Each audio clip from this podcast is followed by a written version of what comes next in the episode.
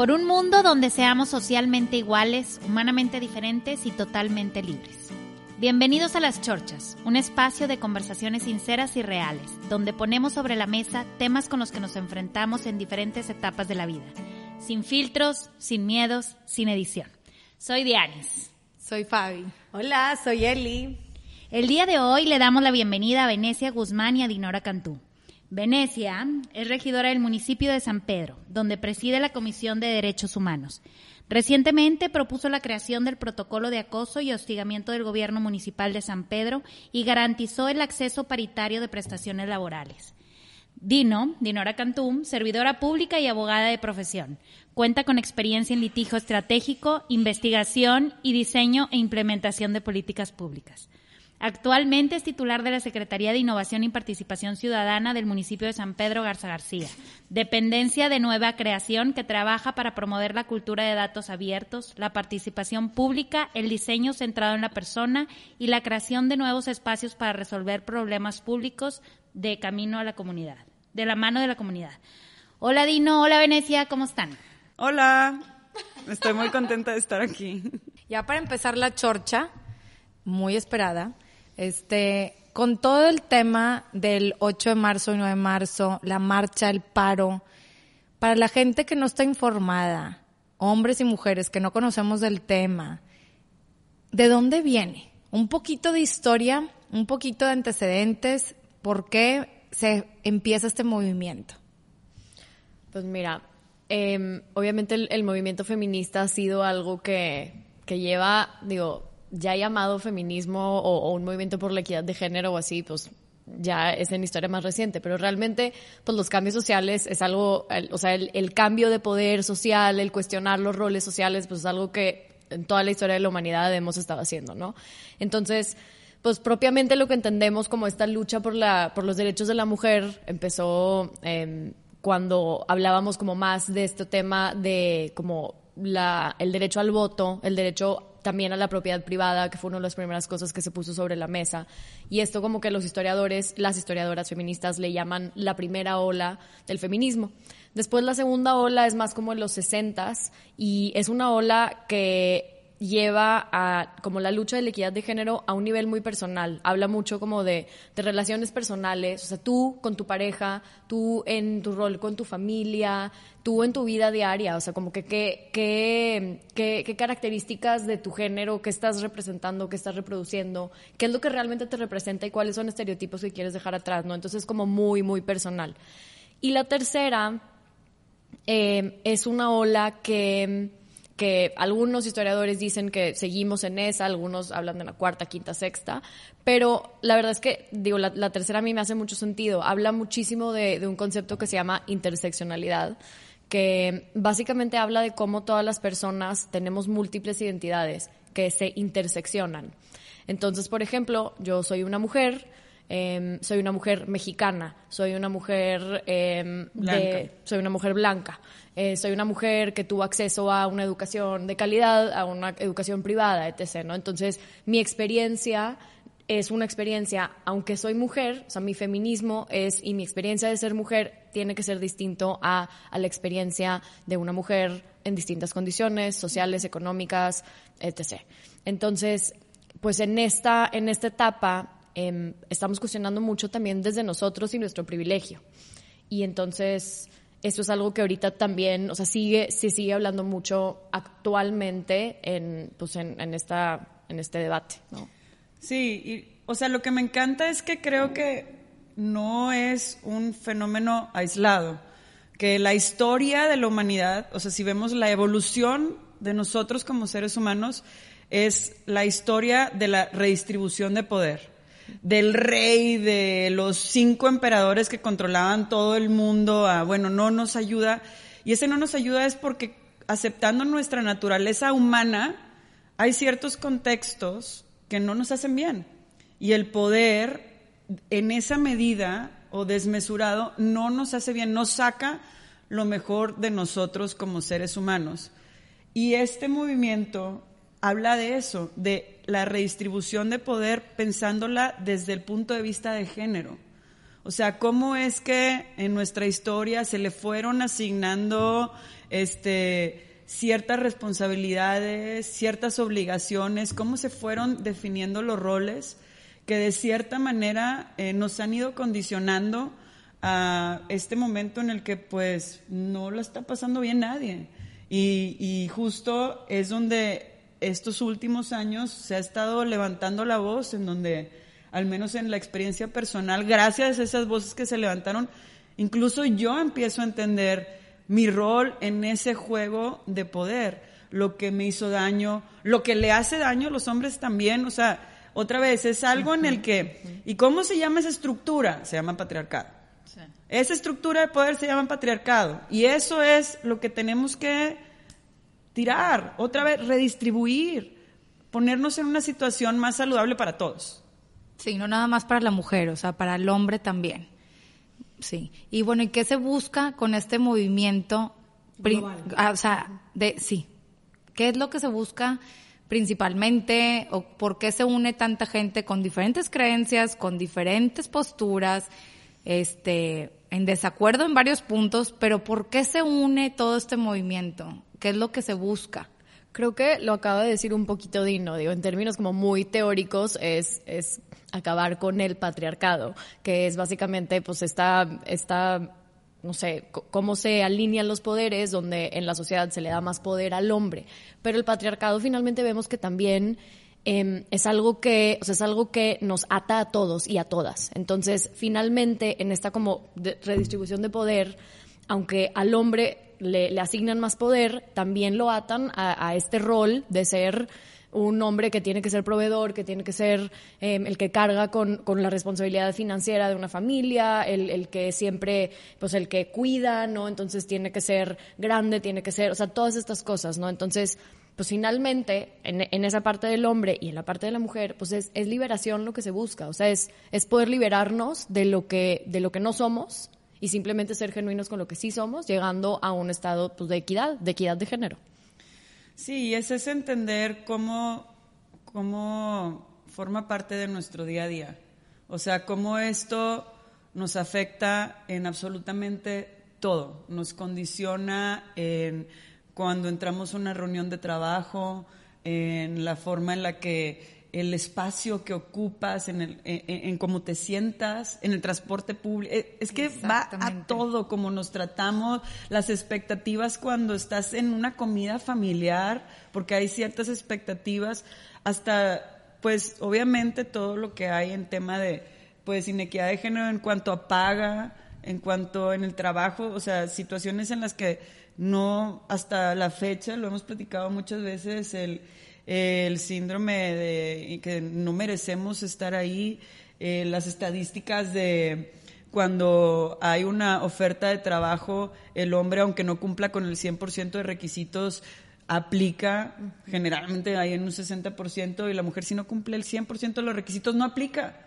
porque, porque estamos programadas de manera distinta y es cuestionar esa programación entender cómo nos ha afectado nuestras decisiones de todo, o sea, incluso de placer sexual, de, de la intimidad con tu pareja, de, de, de, la forma en la que conversas, de la forma en la que incluso te puedes entender y no asumir tantas cosas, hasta la forma en la que sueñas, quién quieres ser, cómo te quieres ver, cómo crees que deberías de verte, las inseguridades, los miedos hasta lo último y lo más lamentable, que es entender que hubo cosas que tal vez ahorita ya tienes lenguaje para describir que te pasaron y antes no tenías y pensaste incluso que era tu culpa y no era.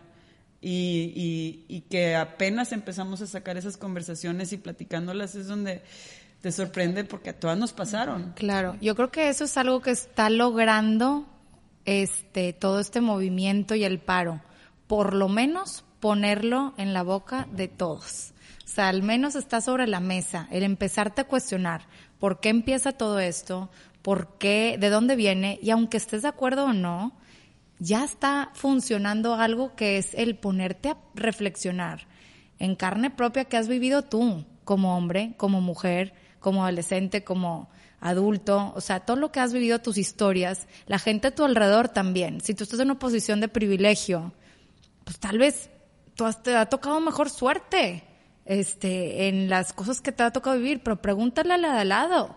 Pregunta, o sea, no te quedes con la, con nada más tu historia. También los invito a preguntarle a la persona que se vayan topando en el camino, la gente con la que trabajan, la gente que trabaja en sus casas, pregúntenles qué les ha tocado vivir, qué, qué, qué representa para ellos esto, porque yo sí lo, sí, sí lo hice y de ahí surgió unas conversaciones padrísimas con la gente que trabaja en casa de mi papá, por ejemplo, y me sorprendí, me sorprendí de, de lo que viven día a día nada más en el transporte público.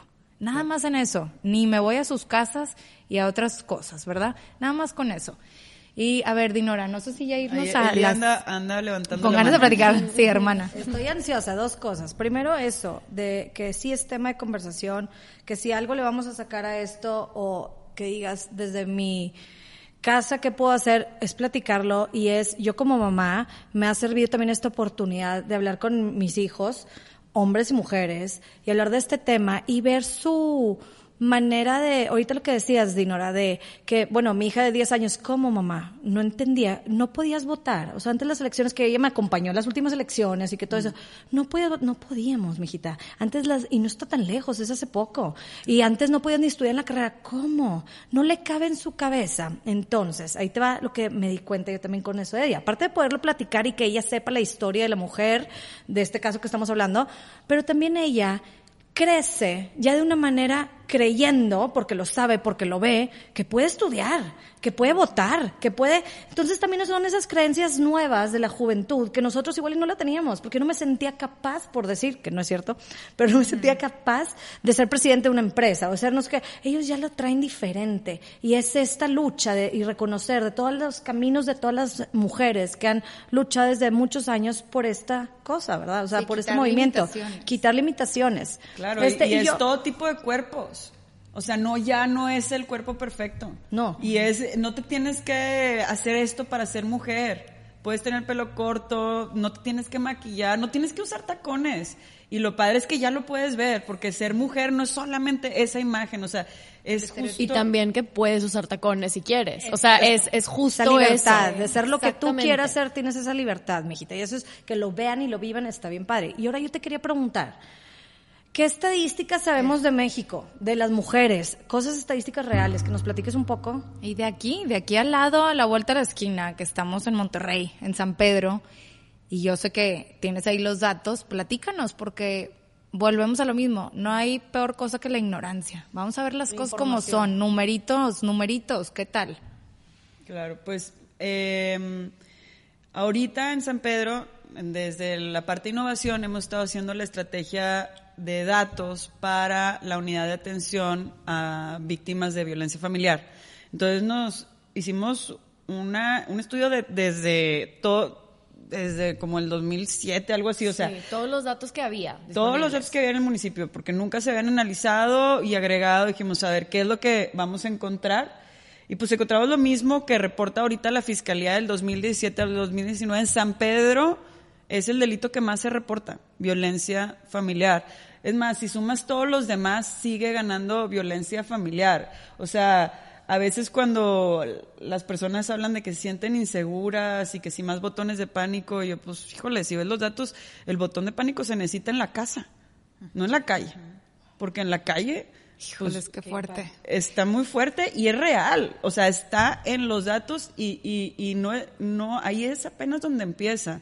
Viendo los datos, 90% de las agredidas son mujeres por hombres que son su pareja actual. Sí, su esposo y su novio.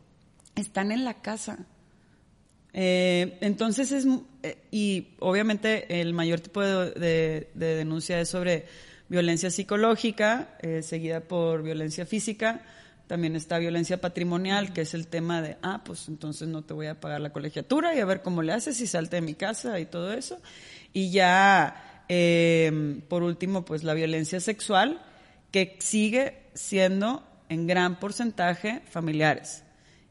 Y si tú ves también la estadística de quiénes son los agresores, son hombres entre 18 y 50 años, primero parejas, eh, o sea, esposos, luego parejas que no están casados, y luego exparejas. Y en el tema de violencia sexual entran tíos. No entraban en psicológica, ni en patrimonial, ni en física, pero en violencia sexual empieza. Eso en el top five. Híjoles, qué fuerte saber el dato, que no te lo estén poniendo como teoría, Sí, ¿verdad? Y lo acabamos de escuchar en, en una plática de abuso sexual en el colegio de mis hijos, que México somos el primero o el segundo país de violaciones a niños. Y todo es lo mismo, lo que dice, son gente que conocen los niños. Un tío, el, o sea, todo, y fue todo un tema, ¿verdad? Pero después de India o junto con India pegado estamos con eso. No puede ser que somos el país de América con más violencia hacia la mujer, más abusos hacia los niños. Esto importa y esto por eso hay que unirse a esto, ¿verdad? O sea, independientemente de lo que tus creencias y lo que tú quieres, esto tiene que parar. Es un grito de, pues de, de ayuda, de, de ya no estamos solas. Y, y sabes qué también, Dino, yo quiero, no sé, comentar que esto, pues es, obviamente es tema, en boca en todos lados, que si estás de acuerdo, que si no, que si, es verdad, y en los chats, no se diga. Pero también, yo creo que también es como decir, oye, a ver, yo soy un hombre, tengo una empresa, yo trato muy bien a las mujeres, es más, el 70% de mi empresa son mujeres, o cosas así. Bueno, qué padre, ¿qué sí estás haciendo? para ayudar a las mujeres. Bueno, pues yo mi, mi publicidad lo hago pro mujeres, o sea, la, la eh, o sea, la igual de géneros, o sea, se me fue la palabra. O sea, ese, ese, ese, esa es una manera de poder ayudar. Decir, de mi empresa, yo trato bien a las mujeres, esto y todo. Y yo quise también invitar, si tú estás parte, así como todas se quejan de cosas que no hay de la mujer y esto y esto, también qué padre poder contagiar y poder hasta inspirar a otras empresas. Cuando tú, una empresa que vi que sacó un anuncio espectacular, de que no apoyan a los hombres que son así o así o así. Me encantó. Son maneras también de contagiar a la empresa vecina, a la competencia. Acópiate, hay que hacer esto, hay que ver qué están haciendo en otros países, cómo aceptan sí, cómo no. O sea, no necesariamente dices, yo que puedo salir a marchar, ¿qué me va a ayudar? Pues igual y no sales a marchar, pero sí ayudo en mi empresa, sí hago eso. No, o sea, y, y ponte en el, En el o sea, en el caso real. O sea, ¿qué es apoyar a la mujer? Es apoyar a horarios flexibles. Porque tienen hijos y no se van a desentender y es no discriminar porque, ah, ya se va a casar. O porque mm, se va a embarazar. O sea, ese tipo de sutilezas de que, ah, no, les pago igual. Pues sí, pero acciones afirmativas. O sea, no es solamente quedarte con él. No les hago, no, el no dañar, sino vamos a incluir. ¿Cómo me Y voy de allá? hecho, ahí justo, o sea, nadie discriminamos o somos machistas, o bueno, hay algunas personas que sí lo hacen conscientemente, pero todos somos machistas en rehabilitación, porque vivimos en una sociedad, o sea, nos educaron en un mundo que es machista. Entonces, de manera inconsciente tenemos estas reacciones. O sea, hay, hay unos estudios, hay unos exámenes que puedes tomar de Harvard, que si te metes a Harvard Unconscious Bias Test, lo puedes encontrar en Google, y puedes tomar un examen y, vas, y te salen como fotos y vas respondiendo preguntas. Yo lo he tomado y yo que llevo trabajando este tema muchísimos años, todavía tengo reacciones que son inconscientemente machistas. Y, y es normal y no hay que ponerle el tabú. O sea, yo creo que realmente la primera, o sea, el primer paso es, es platicarlo, cuestionarte a ti misma, cuestionarte a ti mismo y entonces estar viendo esas cosas. Por ejemplo, en lo laboral vemos hay muchísimos estudios que lo- los han replicado, los han replicado con, con nombres de hombres y mujeres. Tú pones el mismo currículum a expertos de RH y tú a uno le pones el nombre Juan y a uno le pones Ana, me da lo mismo, ¿verdad? Dos nombres genéricos de hombre y mujer. Y tú le das esos mismos currículums a expertos de RH que dicen yo no soy machista o yo no soy, yo no discrimino. Y no solamente los hombres lo hacen, sino que las mujeres también dicen el currículum de la mujer le vamos a, o sea, la oferta económica es menor, em, juzgan a las mujeres como de ser menos amigables que los hombres, o sea, hay varias cosas ahí que han encontrado en esos estudios. Y no solamente pasa con género, sino que también pasa con nombres estereotípicamente de alguna raza o de alguna cultura. O sea, si lo, si lo hacen el estudio en Estados Unidos y ponen un nombre que es latino, pasa lo mismo. Y, y entonces creo que ahí es donde entramos este tema. Pues es que no es que muchos, no es que queramos ser machistas o discriminar, pero lo hacemos inconscientemente. Entonces, justo lo que dice Dino, o sea, no, no es nada más no hacer lo negativo, sino es aportar. O sea, si sabemos que el, el desbalance, y precisamente eso es la equidad, o sea, es, es decir, aquí hay un problema y aquí hay un problema más grave. Entonces, para solucionarlo, no puedo hacer lo mismo para ambos. Tengo que hacer un poquito más. Sí, para empezar a aceptar, el problema soy yo. Claro. Y todos, porque todos crecimos en esta cultura. Y luego también en el tema... Asumir responsabilidades. Asumir responsabilidades. Y luego también desmitificar, ¿no? Cuando fue eh, antes de Me Too, hubo en el primer como hashtag viral en México fue mi primer acoso. Y se hizo, eran como más de 100 mil tweets, hicieron ahí un análisis de, de cuál era la edad promedio de mi primer acoso. Y creo que era entre 12 y 15 años. O sea, son niñas. Ese es el primer acoso. No es el raro violador escondido en la oscuridad. Es lo más común. Está en tu casa. No pienses que el problema se ve con una cara desconocida. Asumámonos y asumamos que es una conversación que tenemos que tener todos, en todas las casas por estadística. Una de tres, y si no eres tú, es tu prima o es tu amiga, pero hay que tener esta conversación todos. Y también lo que me gusta, eh, me gustó mucho que, que dijo un amigo, se llama Víctor Cobos, si lo quieren buscar en Twitter, y él hace como eh, talleres para hombres, él habla como machos en rehabilitación y tal, y él dice, es que a ver, en el movimiento feminista, a nosotros no nos toca apoyar, si se dan cuenta que si pensamos en los datos, los agresores somos nosotros. Más que apoyar, nos toca pedir apoyo y ayuda, porque tenemos un problema de violencia y a nosotros nos toca ser seres pacíficos. Somos es un problema muy nuestro. A quien estamos afectando es a las mujeres, pero el problema es nuestro. ¿Por qué? Por los datos de violencia. Entonces, o sea, hay que todos tener esta conversación que no es para tampoco estar con dedos de culpables, sino más bien de, a ver, desde yo, empiezo yo, y luego empiezo con mis amigos, y empiezo con mi familia, y empiezo con hermanos y con papás y con todo, y no está fácil la conversación, y hay pleitos, yo la semana pasada tuve uno. O sea, claro, ayer, ayer en mi casa. Todas estamos igual. Sí, sí, sí. oye, pero eso que dices, el machismo, el machismo no nada más es de los hombres, como dices tú, el machismo también lo traemos nosotros, porque nosotros traemos esas ideas. Entonces, ayer platicando con mi marido me decía, oye, a ver, dime una palabra que sea, se cuenta, el machismo es como para los hombres y las feministas no es lo mismo que el machismo. O sea, aquí lo que tú me dices es el machismo también lo traemos las mujeres. O sea, las mujeres, ¿por qué? Porque en realidad a veces hasta nos creemos menos, no nos las creemos o sentimos que nuestro rol está ya definido. Entonces, el machismo en realidad habla de todos, de que todos traemos ese machismo ya inherente, ¿verdad? Sí. Claro, porque así aprendimos. Así aprendimos. Yo de chiquita, por ejemplo, me encantaba, yo me juntaba con muchísimos hombres, tenía muchísimos amigos hombres y me encantaba como que, ay, yo no soy como las demás mujeres porque yo soy inteligente y yo no sé qué. Entonces, ahorita que me escucho a mí misma, eso era mi, o sea, eso era mi machismo internalizado, porque yo eso es lo que aprendí, aprendí, las mujeres no son inteligentes, las mujeres no son líderes, no sé qué, entonces como yo sí era, yo me aliaba con los hombres, entonces yo decía, pero yo no soy como las mujeres, ¿no? Entonces criticaba. Eh, pero pues eso nos enseña. Claro, o sea, pues yo quería ser la tortuga ninja. O sea, no, pues sí, claro. porque la princesa está chafa. claro, y ahorita está padre porque los niños ya quieren ser las princesas. Y no se trata de que estemos jugando con su género, se trata de que qué padre que admiren a una mujer. Y qué padre que su ídola sea una mujer. Como cuando nos tocó crecer, pues eran los hombres y no significan nada más que es un personaje que admiras. Y qué padre que empiecen a existir esas dos opciones. Sí.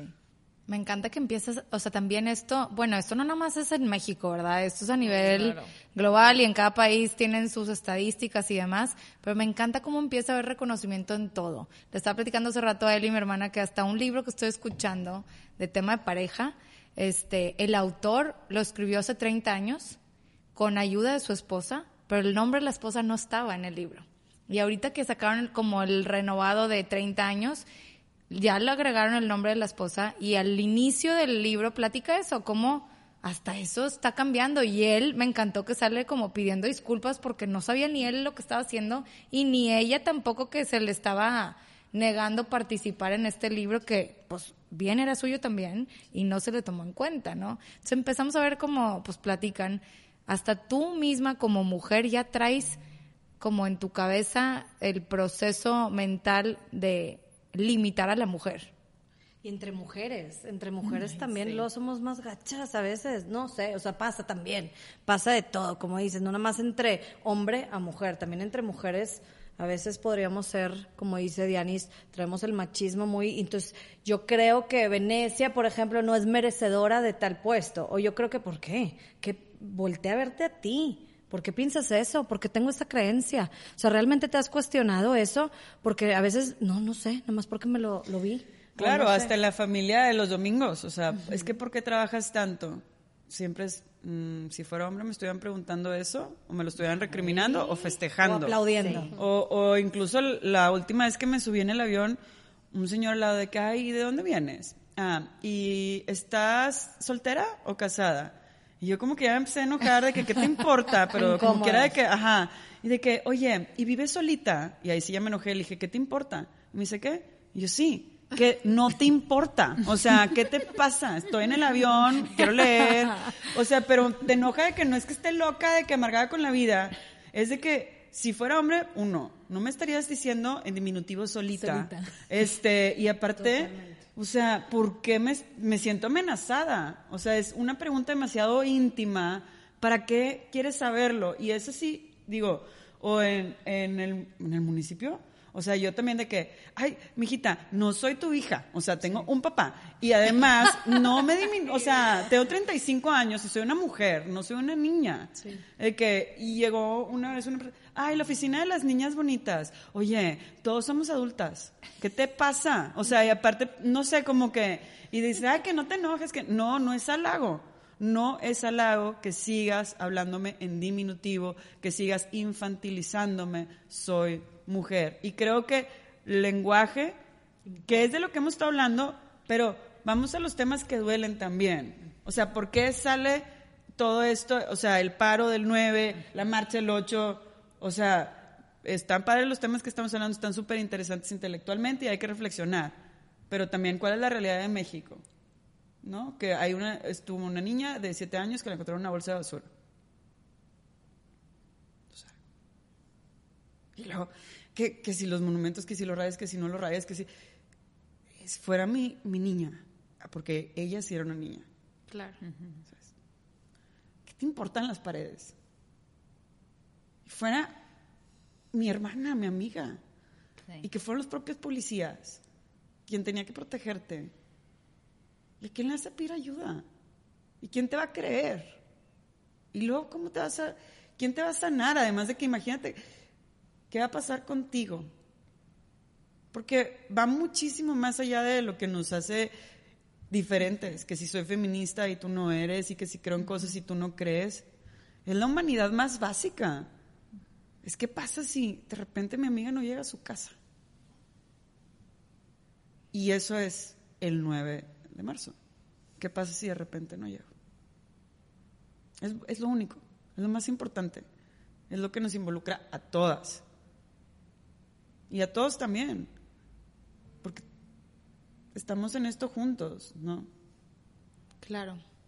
Porque todos tienen hermanas, mamás, tías, hijas. O sea, es sumarse todos, ¿no?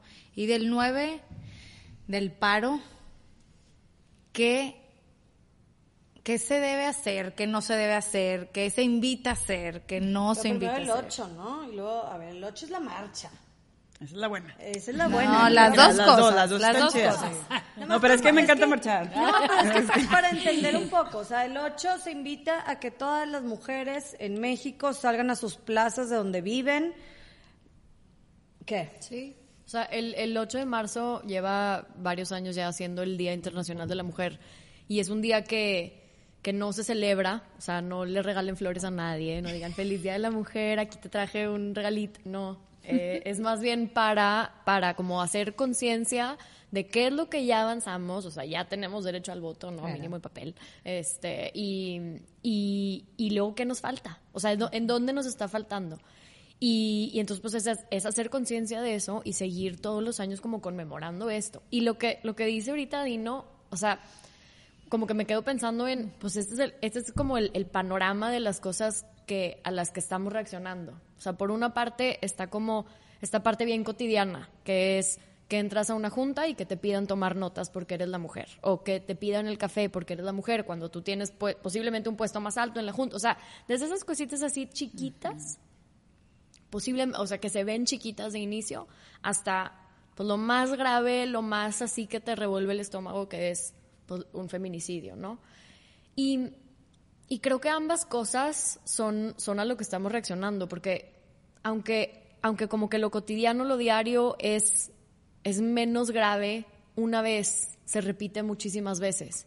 Y es algo que luego vemos que, pues, a veces por eso luego las mujeres no quieren entrarle a espacios de trabajo muy competitivos o, o no sé, o sea, varias cosas que, pues, que en lo cotidiano te van doliendo y, y, y, pues es como este espectro de cosas, ¿no? Existe el, ¿cómo se llama la, la herramienta de, del Instituto Nacional de las Mujeres, el violentómetro? Y justo hace cuenta que hace eso, es desde comentarios hasta un asesinato, ¿no?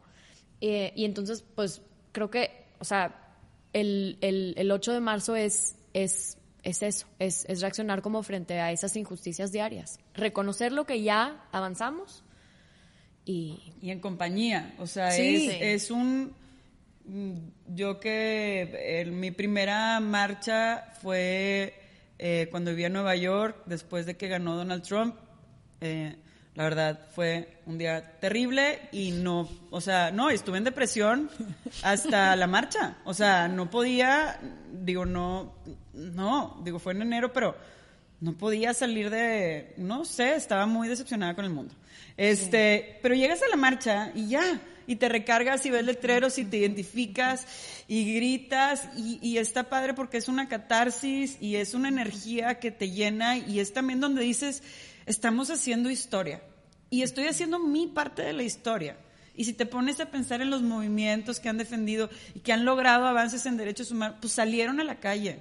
No sé qué, o sea, salieron a la calle, les importó y decir, este momento me toca, esta pelea me toca a mí. Y estoy aquí porque otras personas en el pasado también asumieron su parte de la historia.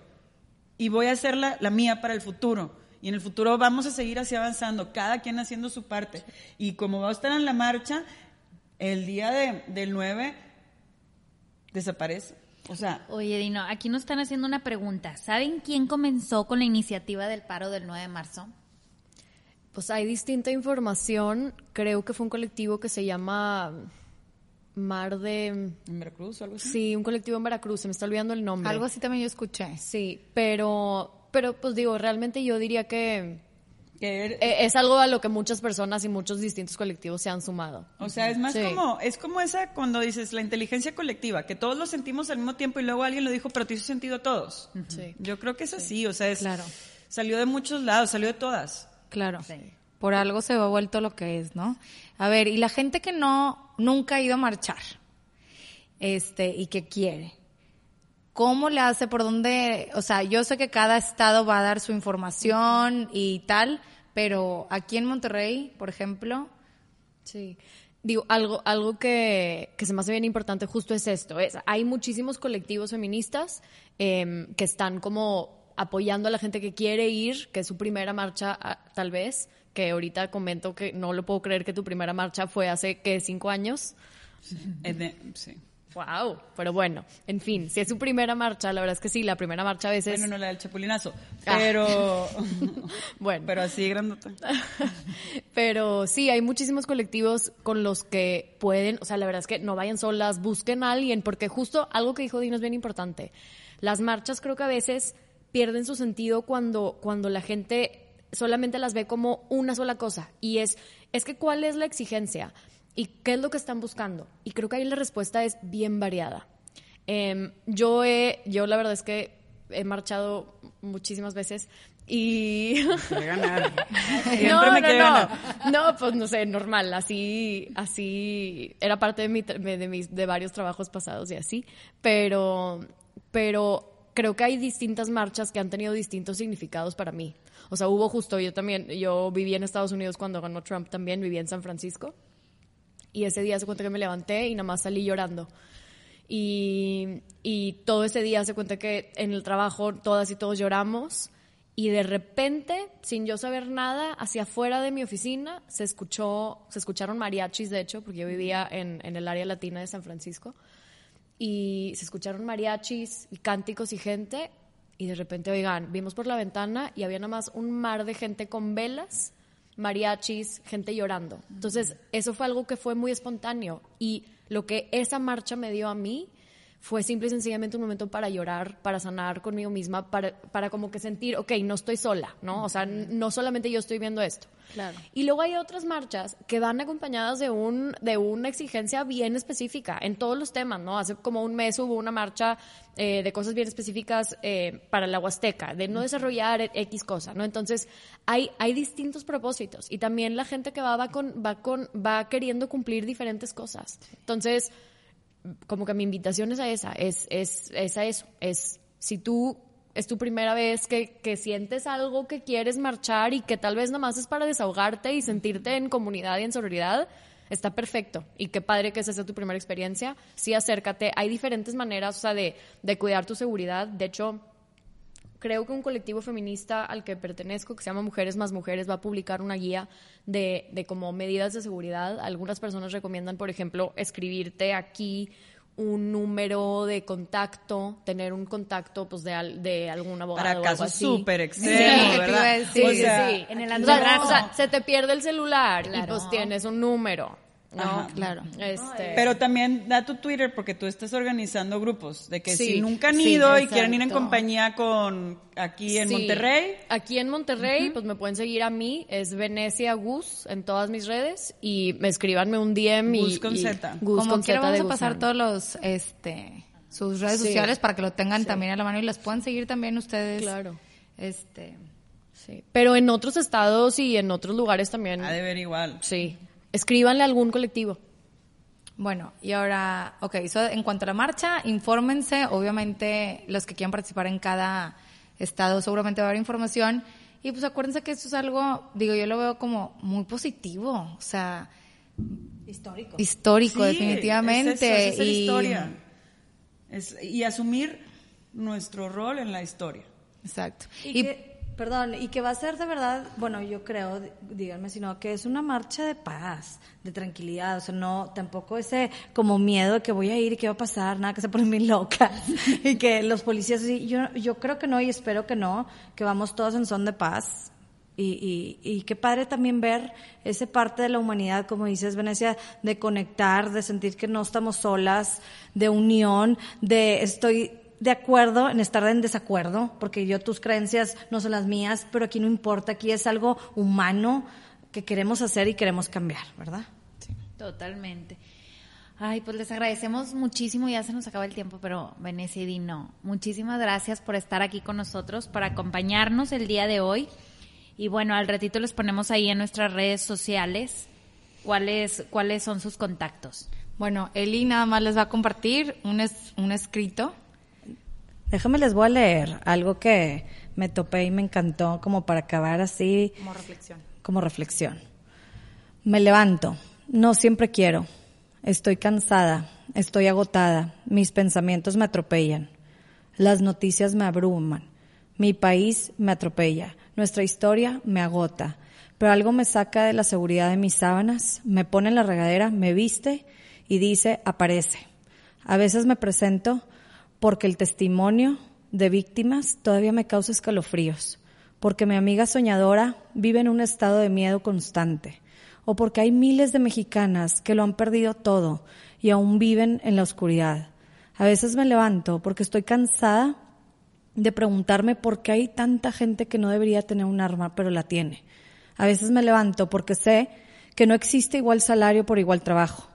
Y a veces me levanto porque recuerdo la vez que leí la frase de Correta Scott King que decía, la libertad nunca se gana realmente, las ganas y las ganas en cada generación. Así que me presento. Algunos días solo puedo aparecer por mí, por mí mismo, cuando cierro los ojos y digo, respira, eres digna, puedes hacerlo y vas a estar bien. En los días en que puedo hacer más, yo hago más, escucho más, aprendo más, doy, doy más de mi tiempo, doy más de mi dinero, doy más de mi corazón, doy más de mi espíritu, doy más de mí. Yo para no aparecer, porque para no aparecer permanecer en silencio. Hacer nada es decirle al mundo que creo que está bien como está y no creo que el mundo esté bien como esté. Pues nos dejas con mucho que pensar, Eli. Este, creo que va a ser, pues ya es historia esto que estamos viviendo. Y como dije en un principio, creo que algo que seguramente ya hizo en todas las casas de México es poner el tema sobre la mesa. Es cuestionarte, es reflexionar. Y los invito a seguirse informando y a seguir reflexionando, ¿no? De este tema que pues no es algo que un día se, se acaba, ¿no? Es algo de historia, es algo de que día a día se vive y que estamos tratando de hacer un cambio pues cada quien a como vaya pudiendo hacerlo y empezando contigo mismo, con tu manera de pensar, cuestiónatelo, cómo vives y a tu alrededor en tu familia y a tus hijos y con tu familia y a tu comunidad, ¿no? Y bueno, si les gustó la chorcha, acompáñenos cada semana con un nuevo tema. Comparte con tus amigos, con tus comadres, con tu familia, invítalos a unirse a las chorchas. Síguenos en Instagram en arroba empieza guion bajo contigo. Recuerda, todo puedes cambiar si empiezas contigo.